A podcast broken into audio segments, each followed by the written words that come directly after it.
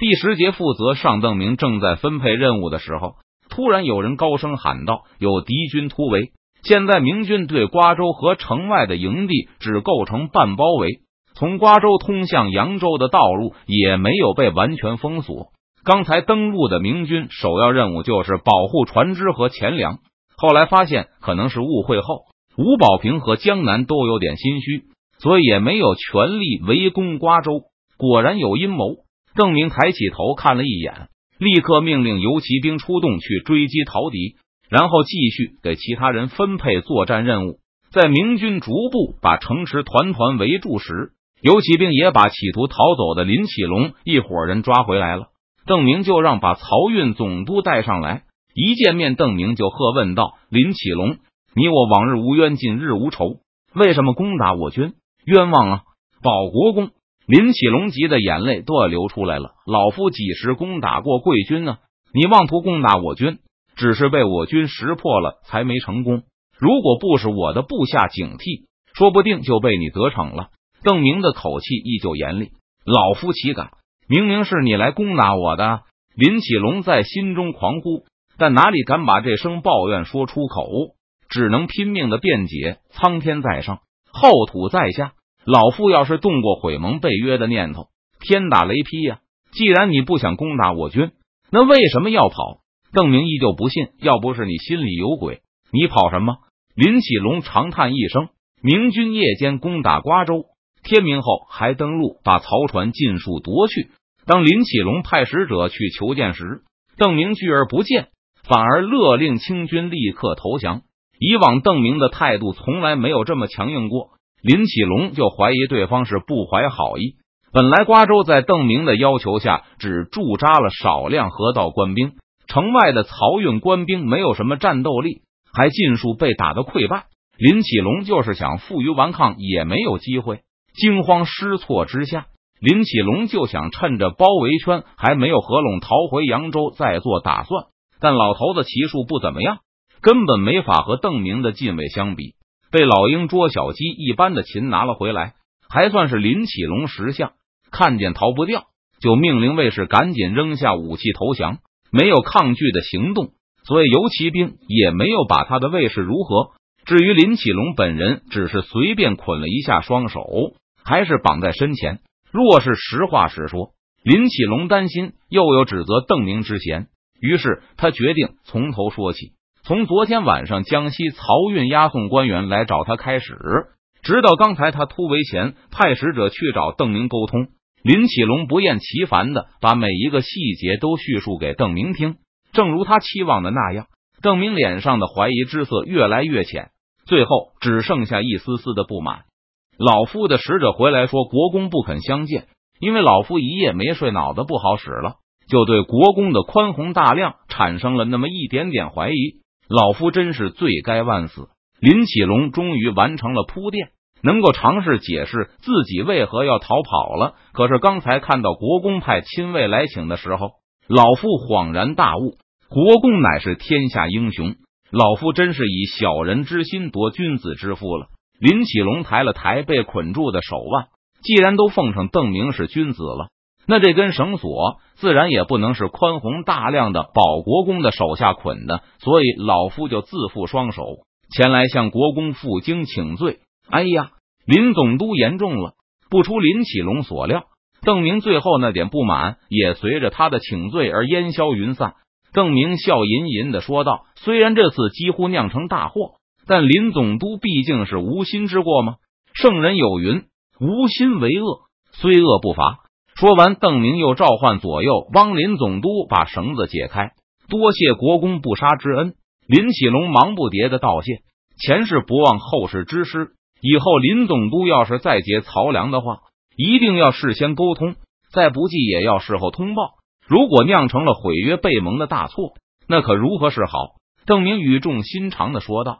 林启龙很想说，他虽然事先忘了通报，谁会知道偷蜻蜓的东西还需要向明军通报呢？但事后还是注意沟通的。可是邓明却不肯见他的使者，不过手刚刚松开。林启龙知道，就算想为自己辩解，也要用柔和委婉的口气。他揉着手腕，在心里斟酌着词语。关键还是事先通报。邓明见林启龙沉吟不语，猜到了对方大概在想什么。林总督夜里放火烧船，还只是人装扮成我军，我怎么知道林总督是真心要毁约背盟，还是无心之中正在做出毁约背盟的事来？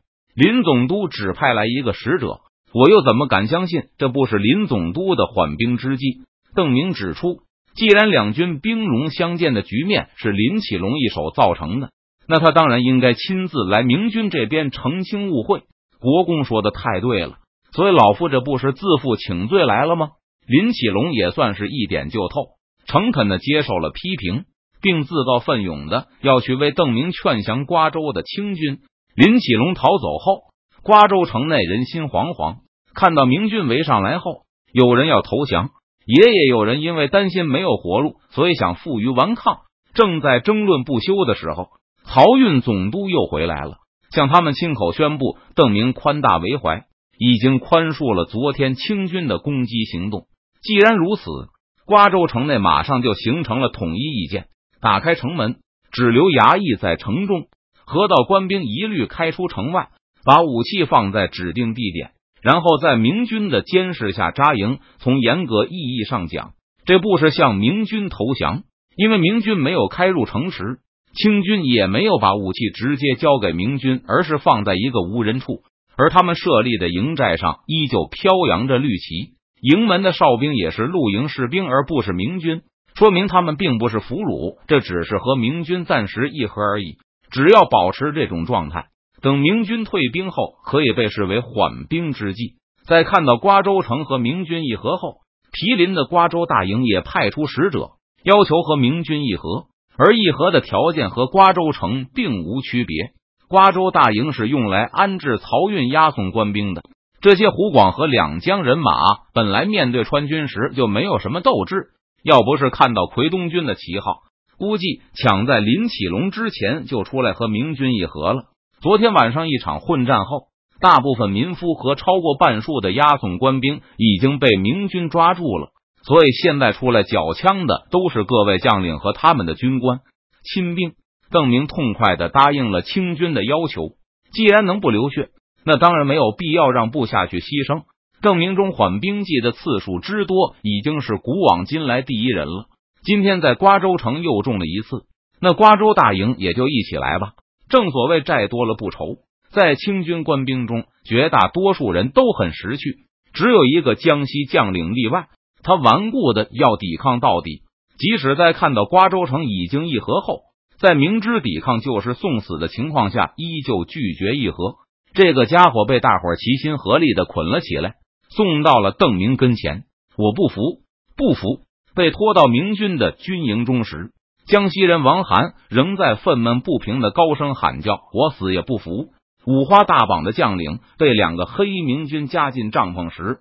邓明周围除了明军的将帅，还有刚刚达成议和协议的清军高官，包括漕运总督林启龙以及各省的押送指挥官。此时，他们都变成了邓明的座上客。清军虽然交出了武器，开出了城池和营地，不过邓明还是要求所有的将领都在明军营中休息，以证明他们确实没有隐藏的计划。国公，这就是个粗人。首先替顽固分子求情的是江西漕运副将，正是他把王涵绑起来的。因为王涵闹得实在太凶了，如果不把他五花大绑的交给邓明，清军担心明军会怀疑他们议和的诚意。但毕竟不是人人都像祖大寿那样以杀同僚来表示诚意，又知道邓明不是什么残忍的人，王涵的上司就开口替他这个下属说情。其他人也都希望江西副将能够说情成功，因为要是杀人了，那事情就不好掩盖了。只要不报告朝廷自己出城缴械，那到底是缓兵之计还是浴血奋战，就随便编了。但如果王涵被邓明处死了，事情就不容易掩盖了，彝族也说不定会闹事。但王涵并没有领情的意思，压着他的明军并没有强迫他跪下。王涵见总督大人。